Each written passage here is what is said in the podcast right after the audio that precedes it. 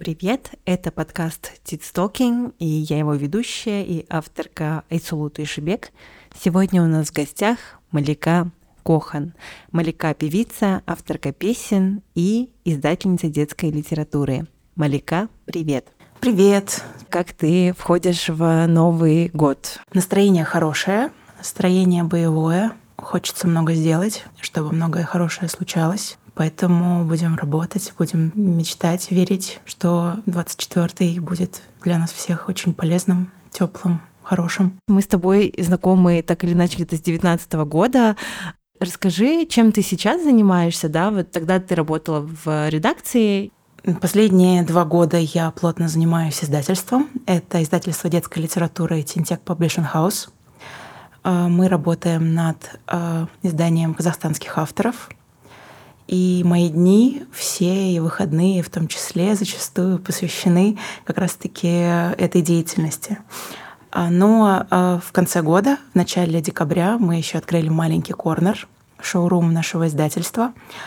И а, там мы продаем книжки и Тинтека, и в том числе такие выборочные книжки, которые нравятся нам, других издательств. Стараемся наладить какой-то контакт с казахстанскими издательствами, пока не все с нами вышли на контакт но мы ждем, чтобы у нас была выборка не только книг, которые нам нравятся, например, российских независимых издательств, я подчеркиваю, независимых издательств, вот, но и казахстанских издательств в том числе. Я читала твое интервью на Адамдар Central Asia, и ты рассказывала о том, что твое первое место работы — это было издательство книжное в Санкт-Петербурге. Расскажи, пожалуйста, вот эту историю и почему именно книги? Потому что, мне кажется, это сейчас такое, ну, ремесло, это, это действительно ну, нужно... Ремесло, да, да. Да, и нужно иметь очень большое желание этим заниматься, потому что с, с книгами сейчас сложно. Мне кажется, всегда было сложно с книжками.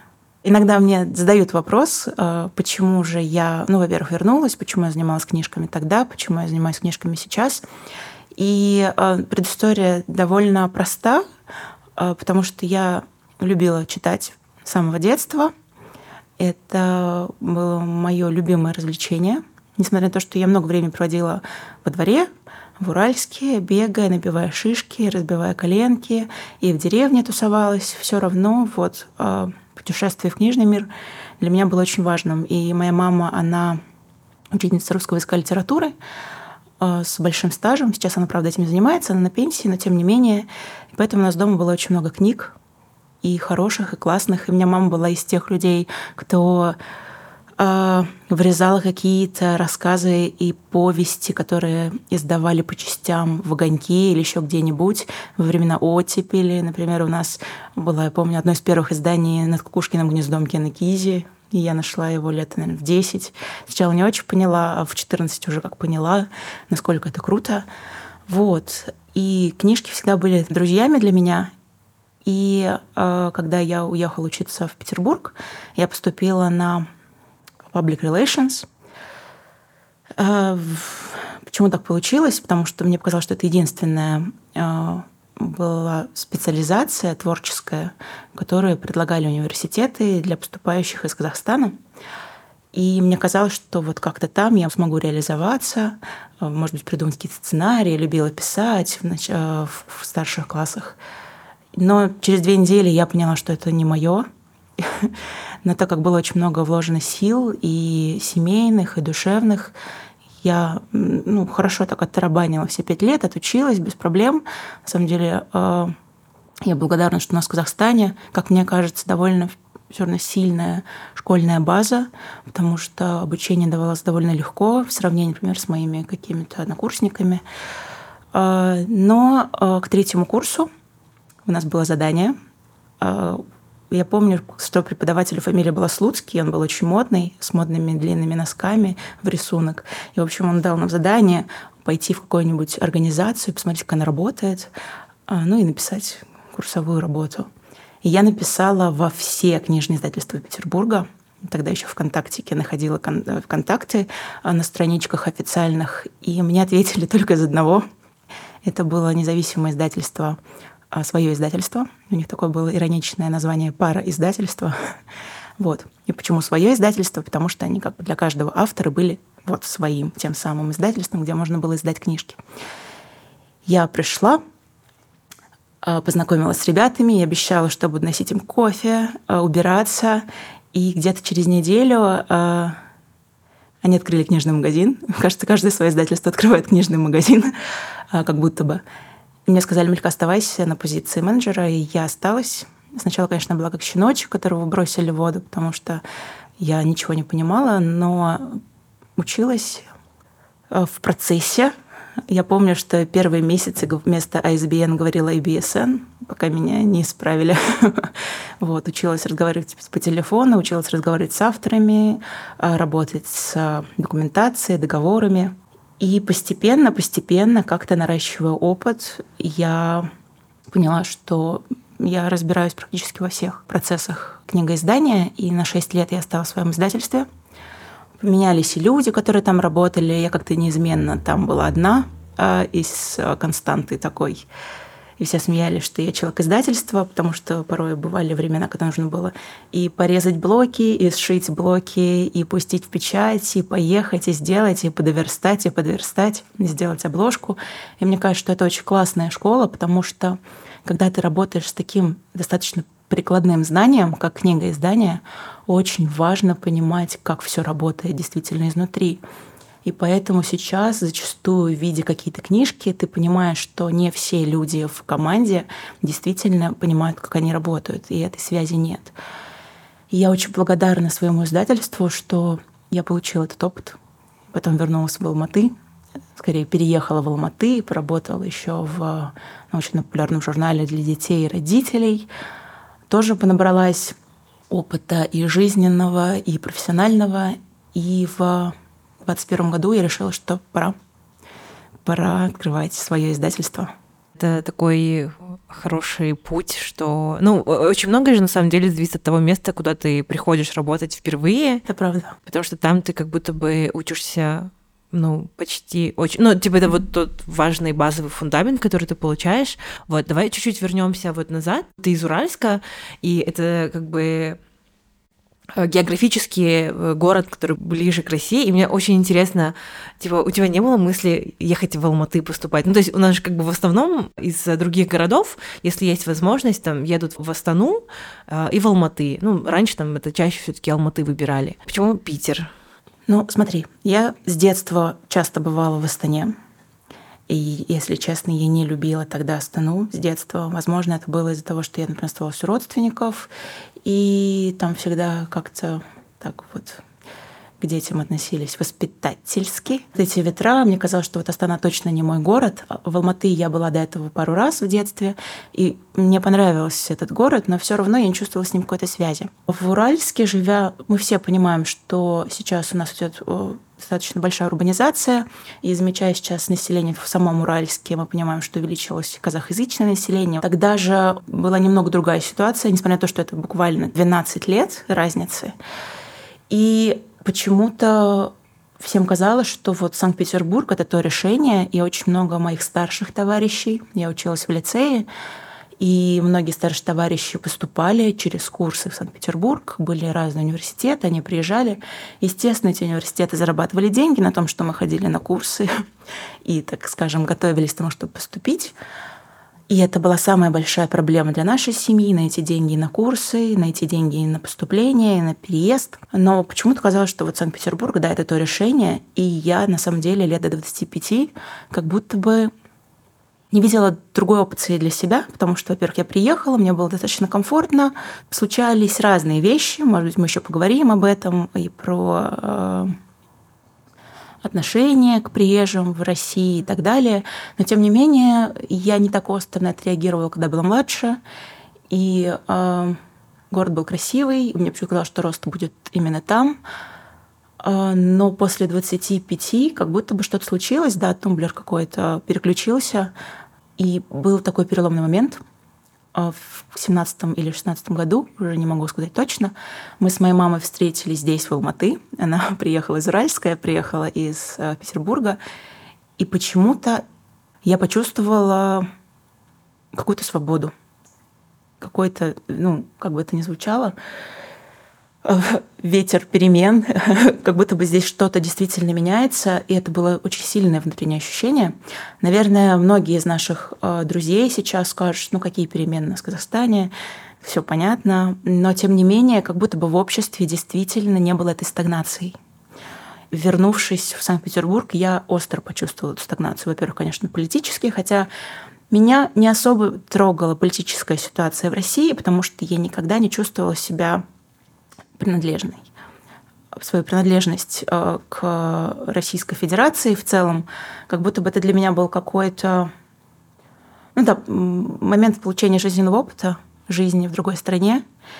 И мне кажется, что очень важно порой ну, многим людям пожить в другой стране достаточно долго, чтобы понять, кто они.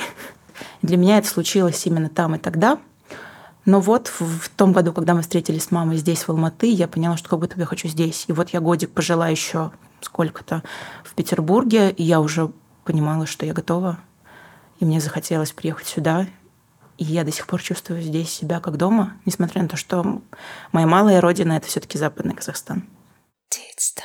А не было страшно, да? Ты приехал сюда, и, получается, здесь, наверное, никого не знала. Абсолютно, да. да. Было страшно, конечно, потому что там были мои друзья и очень много работы, которые я любила, как бы сложно порой не было.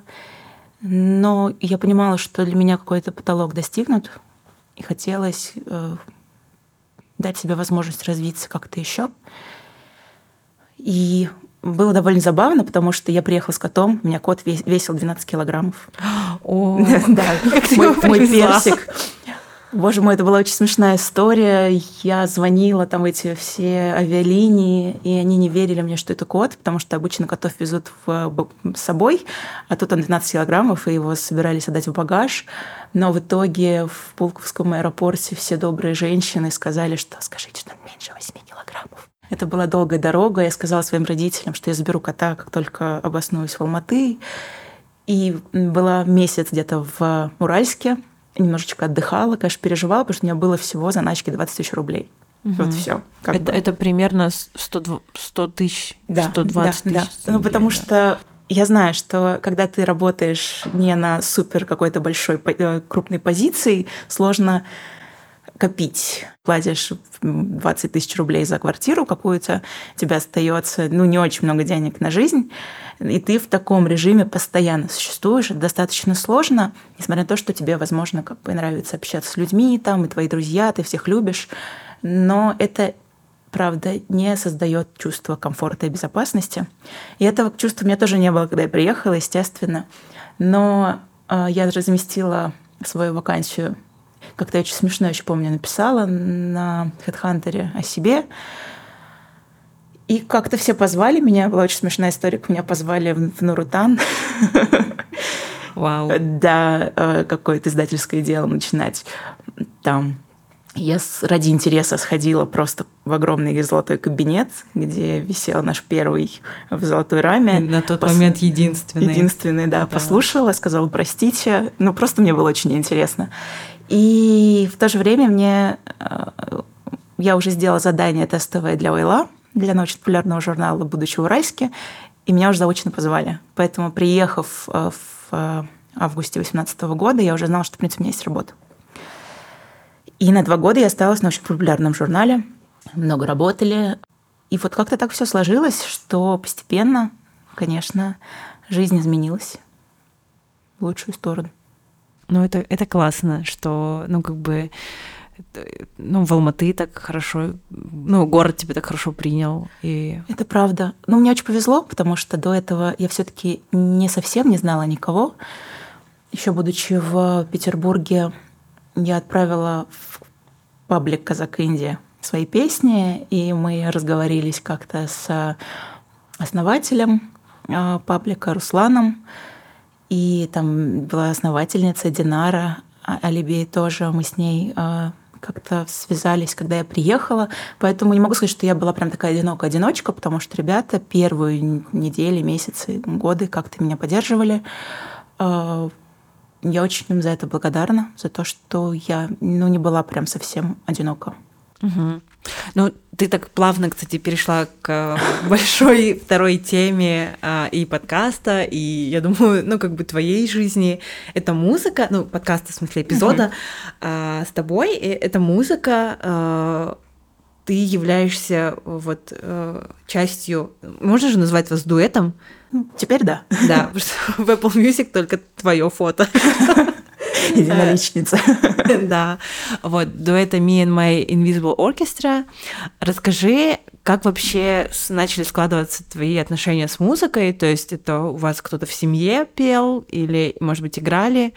А, или, ну, не знаю, может быть, ты выступала еще в школе, потому что слушая тебя, ну, складывается такое ощущение, что, ну, это там, человек с сильным вокалом, умеющий классно им работать. И мне всегда было интересно, вот твой очень сильный такой голос, откуда он и как I это... Got it from my mama. как, как, и все, как и многие лучшие вещи в нас. Рас, расскажи, пожалуйста, об этом. Хорошо, конечно. Я случайно перешла на эту тему, но просто это было связано действительно. Как же получилось так? В семье у нас никто особо не пел, и мы не очень музыкальные, у нас не было много пластинок. Были пластинки какие-то, ну, знаешь, такие стандартные советские. А на патефоне я обычно слушала сказки, музыку и мечту быть певицей я заполучила вместе с любовью к Бритни Спирс, когда мне было 7 лет. Вот.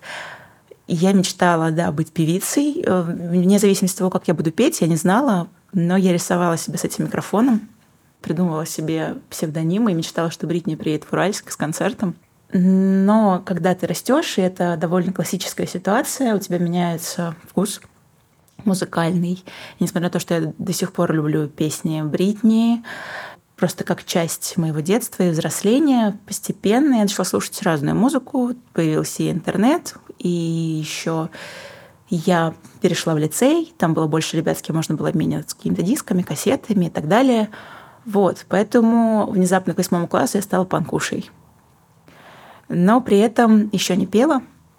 А музыкальные какие-то вставочки в моем детстве были связаны с тем, что моя мама очень хотела, чтобы я играла на фортепиано. И мне купили потрясающий инструмент Петров. Как-то тоже поднажали, по сусекам подсобрали, купили этот замечательный инструмент, на котором я не хотела играть вообще. А потому что я действительно была не очень усидчивым ребенком в плане как раз-таки работы с музыкальным инструментом. Я думаю, что моя мама очень много раз краснела за меня, потому что она работала в музыкальном колледже и э, водила меня на занятия к своим коллегам, пианистам. И наверняка они качали головой, как, как у Климы Кадышевой ребенок. Знаешь, она не будет великой пианисткой. Никогда, примерно никогда. Вот.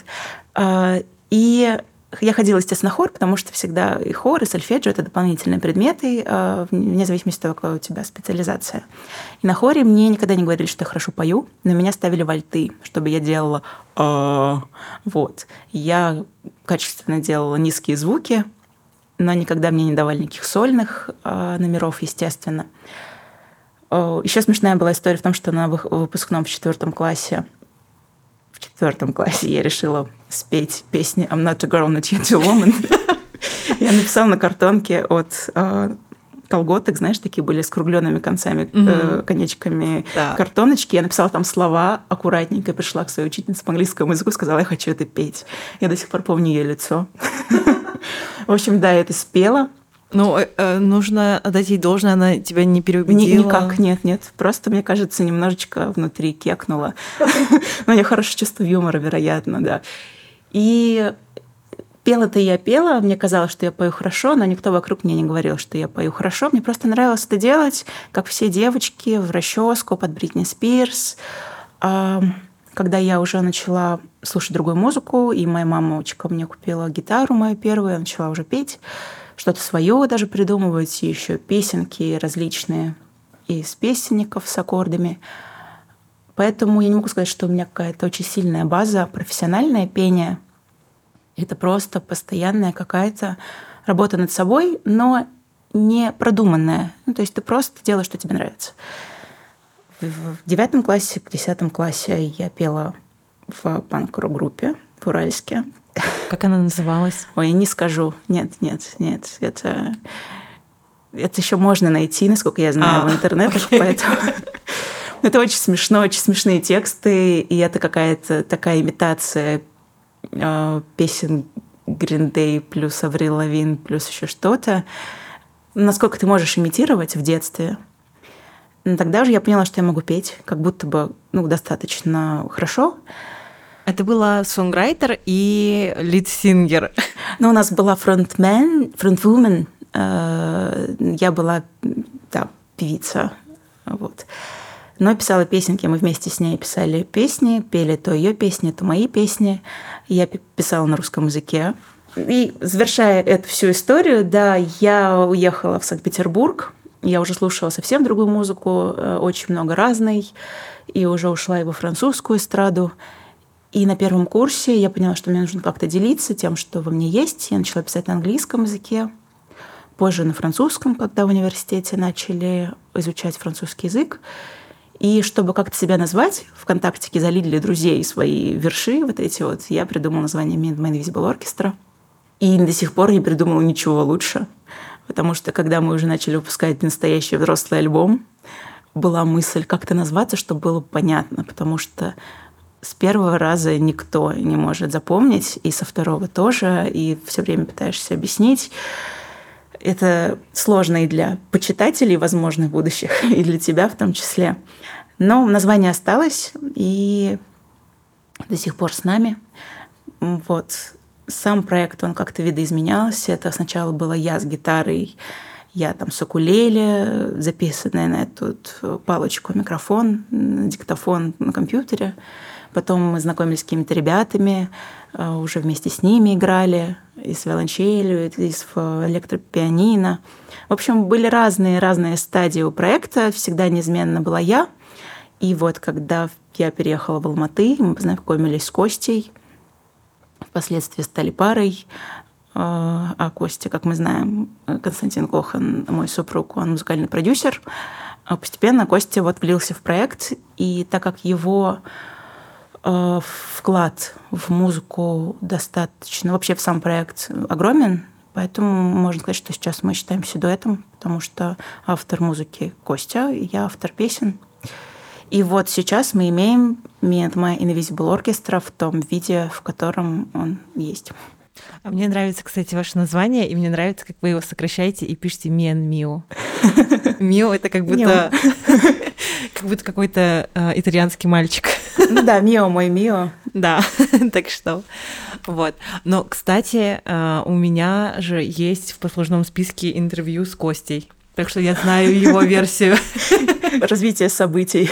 Да. Ну, он рассказывал, да, как вы познакомились э, тоже и начали работать как раз-таки как э, саунд-продюсер и автор, ну, ты Песен. как, да, авторка песен и э, исполнительница.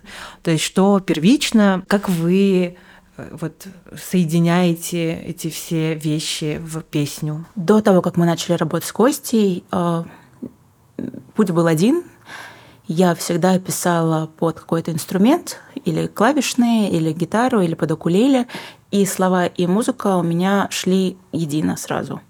Вот. Так, например, написано «Эндюме», э, которую мы сделали за Бухарс. Э, но когда мы начали с Костей творить вместе, были посылы от него, естественно, как от музыкального продюсера, поэтому он иногда предоставлял мне музыкальный материал какой-то, э, с которым я уже работала. Поэтому бывает так. Или же какая-то часть песен это я наигрываю аккорды, придумываю и отдаю Косте. И Костя потом вокруг него строит вот эти вот огромные свои музыкальные замки. А, или же Костя строит э, свои замки, отдает мне, и я уже наполняю его какими-то смыслами текстовыми. Да. Такая красивая аналогия с замками и тем, что ты наполняешь эти замки. Смыслами. Случайно получилось. Да, ну, наверное, это не случайно, потому что все-таки ты очень красивые пишешь тексты. Ты пишешь их на казахском языке. Э, и расскажи о своем, своих отношениях с языком. Я знаю, это довольно щепетильная тема, и в какой-то степени я тоже могу тебя понять, что я ну, не пишу песни, но много тоже работаю с текстом. И так или иначе, ну, вот вопрос этот возникает, какие у тебя отношения с языком? У вас есть EP, да, Анатолия? Да, но тут нужно опять отмотать время угу. чуть-чуть назад, а, возвращаясь в приграничный город Уральск. И хоть он и считается западным, он немножко другой западный.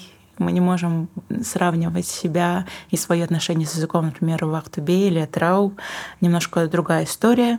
И в моем детстве очень мало людей говорило на казахском языке, и кто-то, если говорил, то их было не очень много. Я помню, что в детстве наша бабушка говорит на казахском языке, и ты с ней как-то пытаешься, конечно, разговаривать.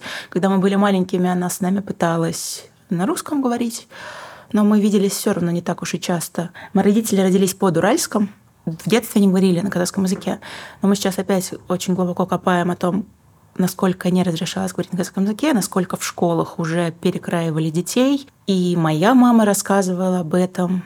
Поэтому к становлению взрослыми мои родители уже были полностью обрусевшими, говорили на русском языке. Моя мама потом училась в Украине, в Житомире. А папа учился в Уральске, и как-то они вот совсем вот рассказали русскоязычными, поэтому я с детства думаю на русском языке, и поэтому можно сказать, что он мой родной в том числе тоже, потому что на нем происходят все процессы мои внутренние. Казахский язык в моей жизни был, но он всегда был какой-то далекий, и мне очень хотелось к нему тянуться, но я не знала, с чего начать. И это, мне кажется, до сих пор достаточно большая проблема, например, из э, нашим с тобой поколения, потому что от нас требуют, и мы сами это понимаем, но мы не можем перепрыгнуть через какие-то этапы становления себя в языке, потому что мы пропустили их когда-то. Вот, поэтому нужно как-то это все гармонично исправлять. И для меня это было путешествие через музыку в казахский язык, поэтому EP называется «Анателя». Это такое мое взаимодействие с языком, когда ты очень стесняешься говорить вслух, ты стесняешься своего акцента. У меня до сих пор есть очень сильный затык с тем, чтобы говорить я могу в голове складывать эти фразы, и я могу написать что-то, хотя все равно даже я пишу сообщения и по работе, например, мне очень хочется, чтобы меня кто-то проверил, потому что я очень боюсь, что меня судят, то, что я напишу с ошибками. Вот. А, но в музыке это чуть проще, потому что это уже другой, скажем, уровень работы с языком. И сначала, конечно, мне очень много прилетало относительно моего акцента, но мы как-то это все проработали, с ребятами много говорили о том, что это отражение нас сегодняшних, отражение Казахстана как раз-таки в этом наличии акцента.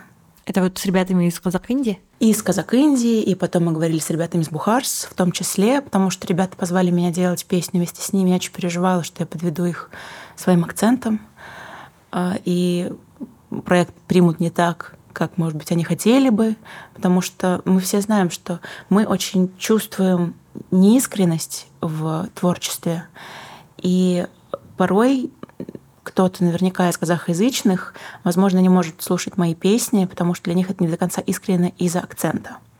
Не из-за того, что я пою, а, возможно, как я это произношу. Но это мои внутренние какие-то претурбации, которые я прохожу и прорабатываю постепенно.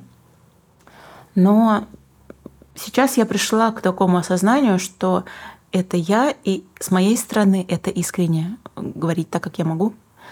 Но, конечно же, как редактор, я всегда стараюсь, чтобы мои тексты были достаточно понятны и чисты, поэтому есть прекрасный Куаныш Бандыков, который помогает мне оттачивать и исправляет меня потому что мне иногда бывают какие-то образы, которые непонятные, например, в языке. Это же совсем другая языковая культура и культура образов, скажем так. Вот. С какими-то песнями я помню в самом начале моего пути в Алматы с казахоязычными мне помогал Бек Султан. А, вы его знаете как Щель Токсана. Тоже ему очень благодарна. Точно две песни он мне откорректировал, и это прекрасно, потому что у него очень-очень живой язык, очень искренний. Я знаю, что никогда не добьюсь этой искренности в своих песнях, именно языковой, но это не отменяет искренности внутренней. Я очень понимаю то, что ты говоришь, когда ты упоминаешь язык образов. И все же, да, если, например, уйти от русского языка, и вот как это. Ну, то есть, значит ли это, что вот казахский язык для тебя это вот более понятная система координат? Мне всегда казалось, что очень сложно на русском языке рассказать без пафоса о чем-то. Мы даже говорим о чем? Перевод Кузьмин Карасабая. Ты читаешь на казахском языке, а когда ты читаешь перевод, ты такой, вау, как это я никогда не читала. Ты зрачок, глаз мои. А, да? И там вот это все такое вот. Пафосное. А, да, или темной ночью при луне. И когда ты сравниваешь два языка, в русском языке всегда оно более такое э, претенциозное, потому что все слова достаточно претенциозные, там язык Пушкина и Державина, как бы это ни звучало, а, потому что все авторы, которые пытались перевести, например, и английский, Шекспира, и из казахского на русский язык, они всегда пользовались той системой координат своей языковой. И мне всегда это было сложно, поэтому когда я снова решила немножечко писать на русском языке, у нас есть две песни, мне хотелось, чтобы они были достаточно просты, но при этом полны какого-то очень э, особого настроения, но при этом не были пафосными и не были использованы эти конструкции, привычные нам в русской поэзии. Вот. Поэтому я, мне сложно писать на русском языке. В казахском языке это другой язык. Так же, как мы говорим, что что бы ты ни спел или не сказал на английском языке, это будет звучать определенным образом. Также и на казахском языке. Ну да, это, это же уровень э, того, насколько ты себе это присваиваешь. Ну, то есть я, например, сейчас на том уровне, чтобы писать свою фамилию с буквой «и», а, везде, и даже когда я пишу на русском языке, и, ну, это такая моя радикальная борьба. Mm-hmm но это, это правда очень э, индивидуально и очень даже, наверное, в каких-то вещах интимно. Так что да, это, это интересная мысль.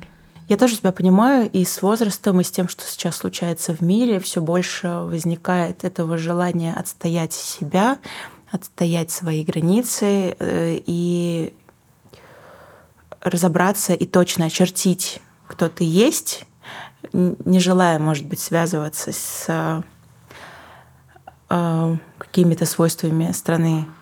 Нам во многом повезло в том плане, что мы смогли почитать, наверное, что-то, что нам еще не переводили. Это сейчас хорошо, что начинают переводить, и это здорово. Но видишь, из-за того, что мы постоянно были в оппозиции колонизированной страны, и наш язык никогда не использовался широко, у нас не было возможности почитать какие-то, например, книги или что-то посмотреть, и мы получили этот опыт жизненный других авторов из других стран через русский язык. И ладно, хорошо, мы получили этот опыт. Мне кажется, нам просто нужно смотреть вперед, больше смотреть вперед, нежели отрекаться. Ну, то есть, мне кажется, важно оставить эту часть, не отрезая ее от себя, потому что это часть нас, какой бы она ни была. Да, я, я с тобой согласна.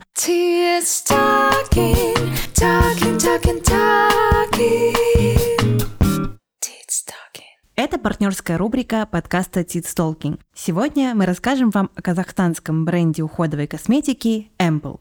Сделаем мы это вместе с основательницей компании Дамеш.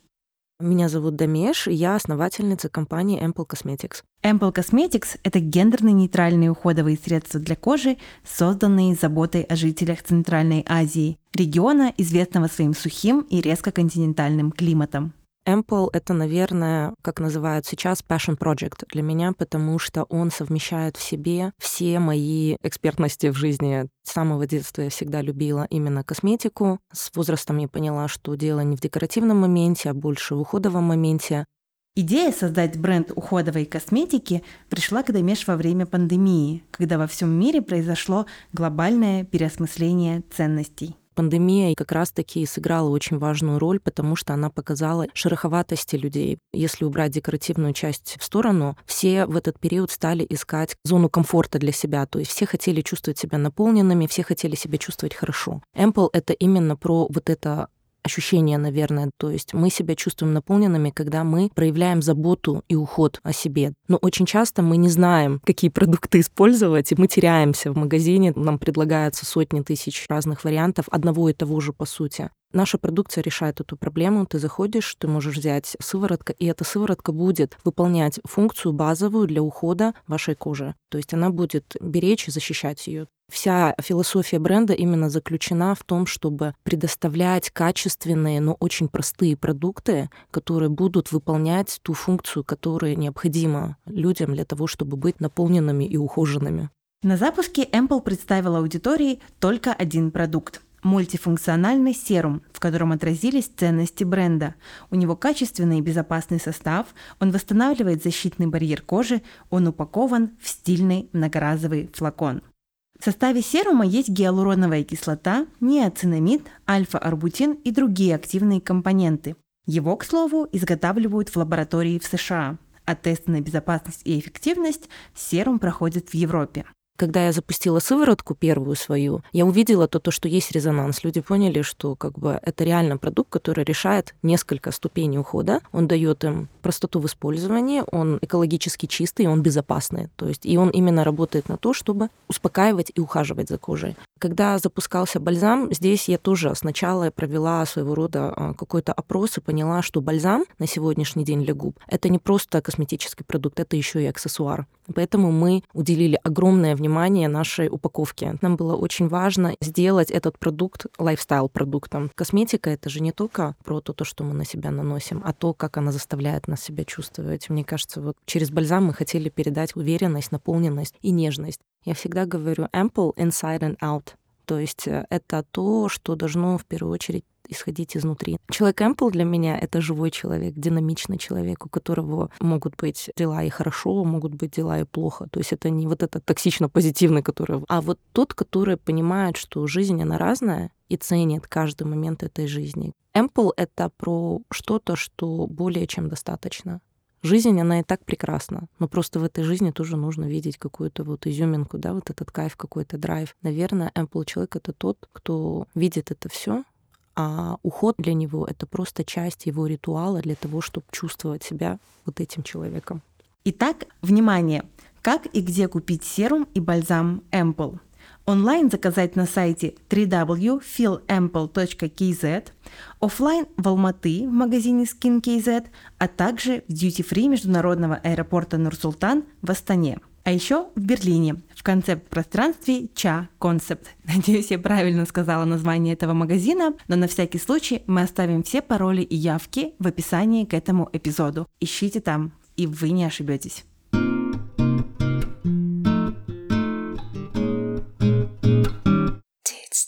Я бы хотела опять вернуться к книгам а, и, наверное, поговорить уже с тобой как с предпринимательницей. Вообще поделись своим опытом каких-то, может быть, наблюдений, да, каково это быть э, там, молодой женщиной, которая управляет своим бизнесом пусть там не, не с какими-то безумными оборотами, да, там как у корпораций каких-то, но тем не менее я с большим уважением отношусь вот к э -э этому труду. Спасибо большое. Ну, возвращаю комплимент. Спасибо.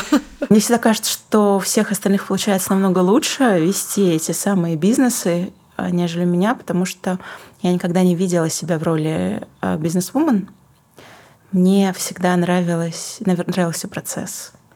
И даже сейчас иногда я кому-нибудь говорю из друзей, вот если бы у меня был коммерческий директор, я бы просто вычитывала тексты, я бы просто бы верстала и придумывала концепты изданий, а кто-то бы ходил и искал деньги на издание книг а, вместо меня.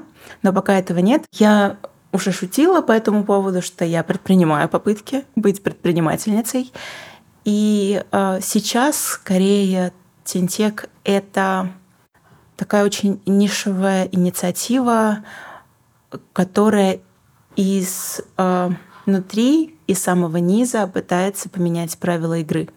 И мы, конечно, очень маленькие, чтобы очень быстро поменять эти правила, но я надеюсь, что мы что-то меняем, потому что я уже вижу у других издательств немного иной подход, нежели был у них до, например, появления Тинтека, потому что мы все друг у друга учимся, подсматриваем и принимаем какие-то решения. А, вот. Тинтек, а, на нем пока мы не очень много зарабатываем, Основная всегда была задача в том, чтобы смочь издать книгу и потом за счет продаж как-то поддерживать и издательство, и в том числе авторов, потому что наша основная задача — поддерживать казахстанских авторов, чтобы они, по крайней мере, почувствовали себя увиденными, услышанными и признанными. Но, как мы понимаем, достаточно сложно, если у тебя нет собственных ресурсов, достаточно сложно убедить иные компании в том, что нам важно сотрудничество, потому что книжки, как мы все знаем, это довольно интересная сфера деятельности. Книги редко когда приносят деньги, только если это не мировой бестселлер. Как можно издать мировой бестселлер в стране, которая только сейчас развивает в себе э, эту сферу деятельности, непонятно. В Казахстане же нам нужно работать по нескольким фронтам одновременно. Это не только возможность издать, то есть получить финансовую возможность издать книжку, а это достаточно дорого. Это в том числе убедить покупателей, потенциальных читателей, что им интересна эта книга. В том числе нужно сделать так, чтобы эта книга была параллельно и на казахском языке, и на русском языке. Почему? Потому что в Тентеке есть такая задача — как я и говорю, мы не отрекаемся от того, что было, поэтому если кто-то пишет на русском языке и пишет действительно хорошо, мы хотим, чтобы и те, кто читает на русском языке, прочитали оригинал, но в то же время и те, кто не читает на русском языке, смогли ознакомиться, познакомиться, подружиться с хорошо адаптированным переводом на казахский язык.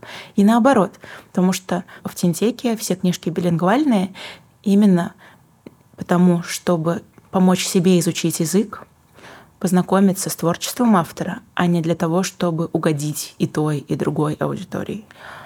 Относительно бизнеса. Я пока, скажем, позволяю себе содержать офис э, и кушать, и покупать какую-то одежду э, на сторонние проекты.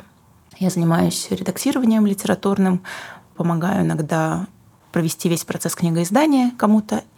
Иногда я делаю консультации, правда, за консультации мне пока никто особо не платил, но я надеюсь, что, возможно, когда-нибудь а, можно будет э, перевести, собственно, опыт, вот какой-то денежный эквивалент, чтобы поддерживать издательство. А все деньги, которые я нахожу на издание книг, они остаются внутри Тинтека всегда, а, потому что это вот наша небольшая подушечка, которая нам позволяет балансировать, например, при изменении стоимости расходников, это не такие большие деньги, но я надеюсь, что постепенно, издавая больше книг, становясь более известными в Казахстане, пока э, давая возможность людям понять, что мы делаем действительно уникальный продукт, мы сможем нарастить эту поддержку. И я все-таки настаиваю на том, что наше книгоиздание должно быть должно работать при поддержке. Угу.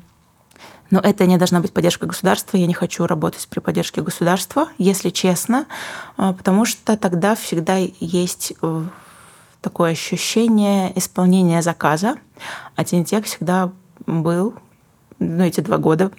Я надеюсь, что впереди будет достаточно свободным в проявлении творческом. Тинтек Publishing House сейчас это э, меньше про бизнес, больше про такую очень важную инициативу, культурной составляющей страны.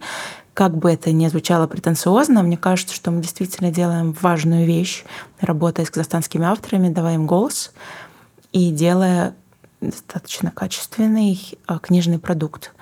Почему я в этом уверена? Потому что, ну, во-первых, я уверена в собственной экспертизе и опыте в книгоиздании. А во-вторых, я уверена в ребятах и профессионалах, с которыми я работаю, и над текстами, и над визуальной составляющей.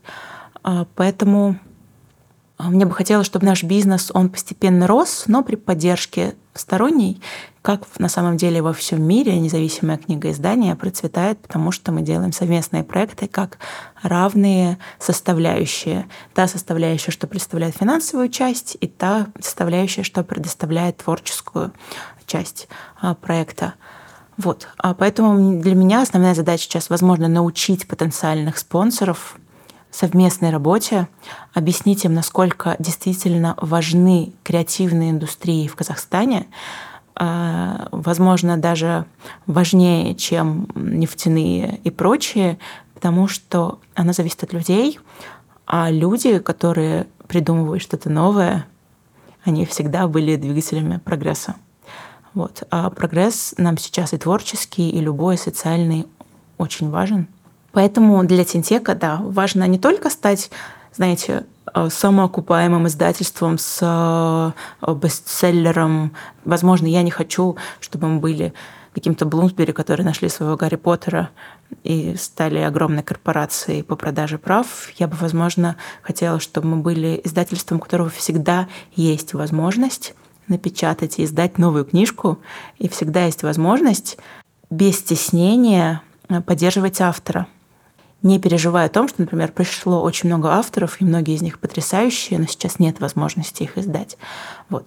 Поэтому э, я бы, наверное, хотела, чтобы это была какая-то совместная работа над культурой, книжной культурой страны, э, издательства как головного центра и рук, и, скажем, организаций, которые понимают важность того, что детские книжки — это очень важно. Это основной фундамент взросления личности. Я про то, чтобы а, мы понимали, насколько важно, чтобы дети читали книжки в стране, в которой они живут, о людях, которые живут в этой стране. Это важно было бы, мне кажется, для понимания себя. Да, это, это супер классная идея. Я тоже стала много, ну, часто думать о том, как многого мы лишены просто из-за того, что мы покупаем книги через Россию, и как много не, до нас просто не доходит. Как вы выбираете книги для, вот учитывая, да, там э, э, ресурсы, какие критерии, может быть, вашей истории? Пока выбираю только я. С казахскими текстами а, работает Куаныш.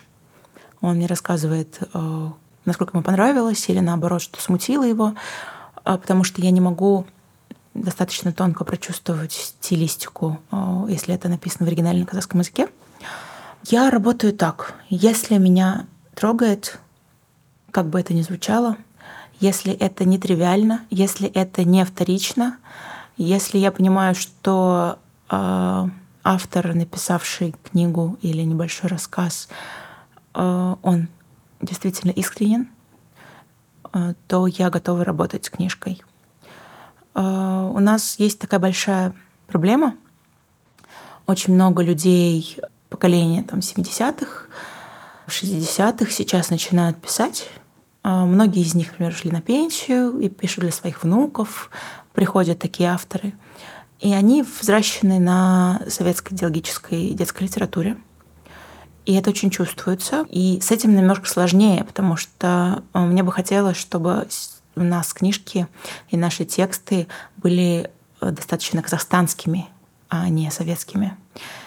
И чтобы там было меньше педагогического, а больше искреннего разговора на равных. Потому что книжки, ну, как говорила Астрид Лингрен, они не должны воспитывать, они должны показывать, как можно.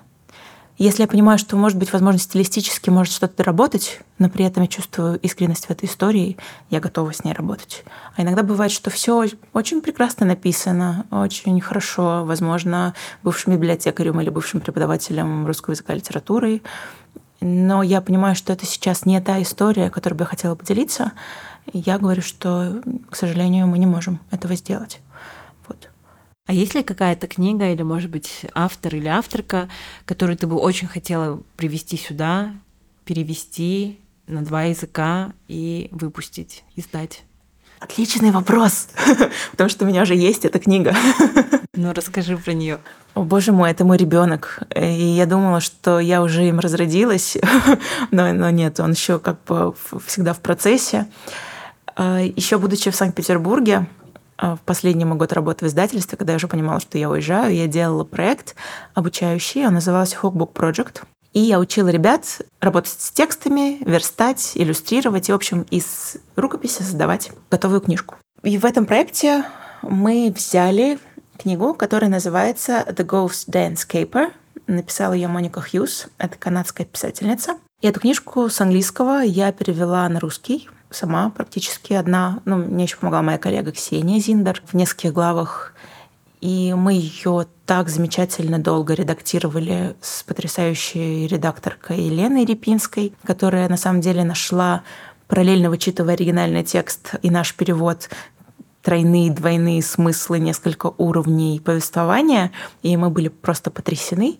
И тогда уже я понимала, насколько этот текст связан с тем, что ощущаю лично я, будучи казашкой, выросшей в стране, которая долгое время э, находилась под влиянием другой страны. Потому что книжка эта посвящена мальчику полукровке 13 лет, который живет в Эдмонтоне, в Канаде. И он на четверть индейец. У него прадедушка настоящий вождь черноногих, а, и живет он в резервации, естественно. Папа уже на треть индеец, а мама белая. И этот мальчик, он, правда, не понимает, кто он, потому что он чувствует этот зов, он чувствует желание этой свободы, он чувствует, что традиции все равно его тянут к себе. И он чувствует, что вот этот белый мир, а, который уготован ему впереди, не совсем его устраивает. Например, то, что из него хотят сделать адвоката, как и его папа, что ему уже предначертали этот путь что одноклассники в музее, увидев типе, начинают улюлюкать и в нем вскипает, потому что это часть его, и почему вы не уважаете э, меня? И он, 13-летний, приходит к своему прадедушке и говорит о всех этих переживаниях, что он одной ногой тут, другой там, и не знает, кто он такой. А дедушка ему обещает, что если он пройдет один обряд поисков духа, то он точно найдет ответ. И там начинается очень интересная история, и там очень много а, ремарок о том, что, например, это наши были степи, прерии с нашими животными, потом пришли люди, которые просто поставили таблички и сказали, что это их, и нас отправили в какие-то определенные места жить, и во мне это всегда очень отзывалось, и мне казалось, что, блин, это было бы здорово издать на казахском языке. Почему? Потому что эта история, она супер хорошо рассказывает про то, что пережили мы, но при этом она рассказывает не в лоб. Она очень тонко, красиво позволяет нам перенести этот опыт другой страны на себя и в то же время отрефлексировать эти вещи э, на уровне собственного понимания на такой безопасном расстоянии да, для да. ребенка. И я уже очень много лет, последние два года, ищу возможность дать эту книжку.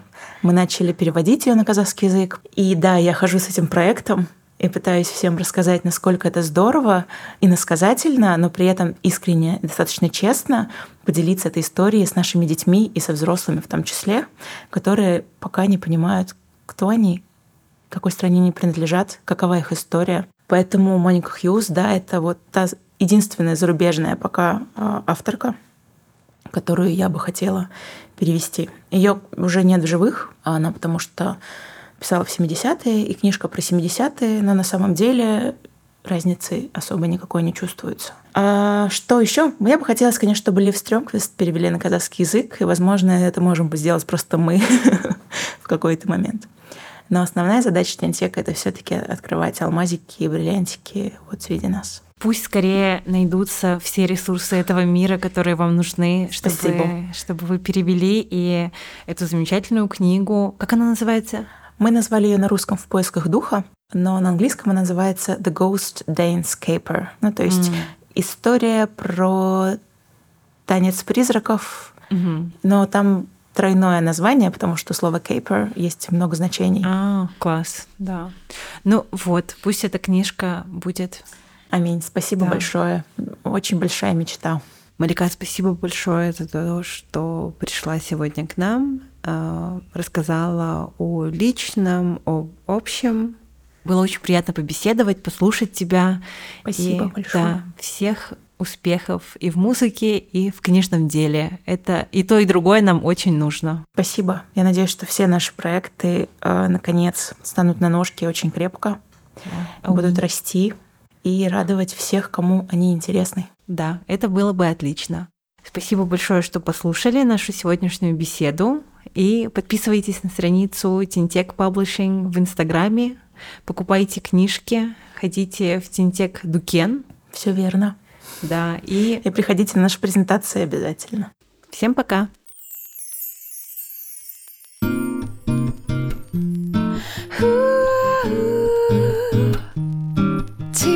just talking, talking, talking, talking.